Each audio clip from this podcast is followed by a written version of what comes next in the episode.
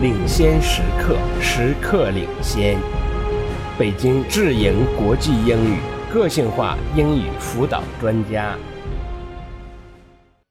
Listen to part of a lecture in a psychology class. Okay, class, just to liven things up a bit, we're going to talk about something everyone has a memory. Who here can give me some tips on how we remember things? I remember things by tying a string around my finger. That way, when I look at my finger with the string on it, I try to think back to why it's there. I tend to write things down on sticky notes and leave them on my desk where I regularly sit. Come on, guys, get into the 21st century. I enter notes on my Palm Pilot or mobile phone.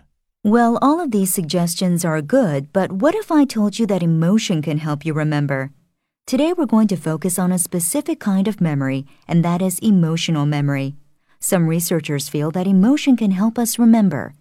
In order for researchers to test their theory that positive and negative emotions can trigger memories, they began by exploring the areas in the brain involved in remembering an emotional memory. The study took over a year, and they found some evidence of a memory loop or circle. The information starts at the brain's emotional center, where it sets off the memory center, which in turn boosts the activity in the emotional center, which results in an increase in memory. So, how can someone who has suffered through emotional trauma recover? Researchers have concluded that people need to relive these memories and reshape their perspective of the trauma to make it less upsetting. So, in other words, the person needs to keep remembering their horrible memories and change them into memories they can deal with. Exactly. A cutting edge research paper published in early 2005 studied the recall of emotional memories over a long period of time. Other research and papers mainly dealt with short time intervals, such as a few minutes of encoding the information and then remembering or retrieving it. These short intervals do not allow for two critical main factors consolidation or establishing memories and true recollection. So, how did the researchers test their theories? The recent study exposed volunteers to images that were pleasant, unpleasant, and neutral. At the same time, their brains were being scanned with functional magnetic resonance imaging, or MRI. Is this a common technique and is it dangerous? Fear not. This technique is used all the time, and the magnetic fields and radio waves used to show blood flow in regions of the brain, especially increased blood flow to show higher brain activity, are not dangerous at all.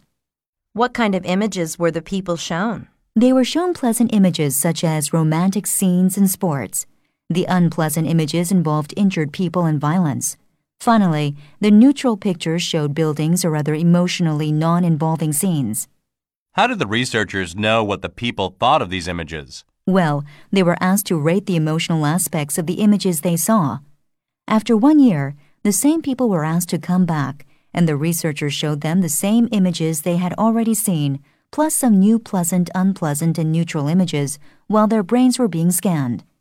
The researchers asked the people to point out which images they had seen before and whether the memory also brought back associated details.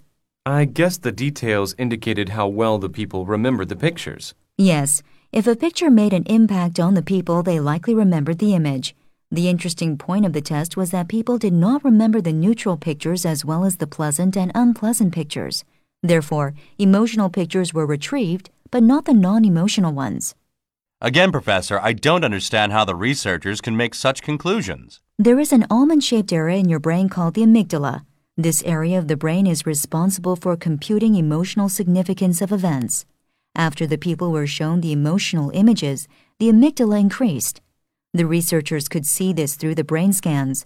Another area of the brain affected by emotional memories is the hippocampus, the main memory processing center. Both of these areas activate the other when we recall an emotional memory. And this is exactly what happened to the people when they were shown emotional pictures.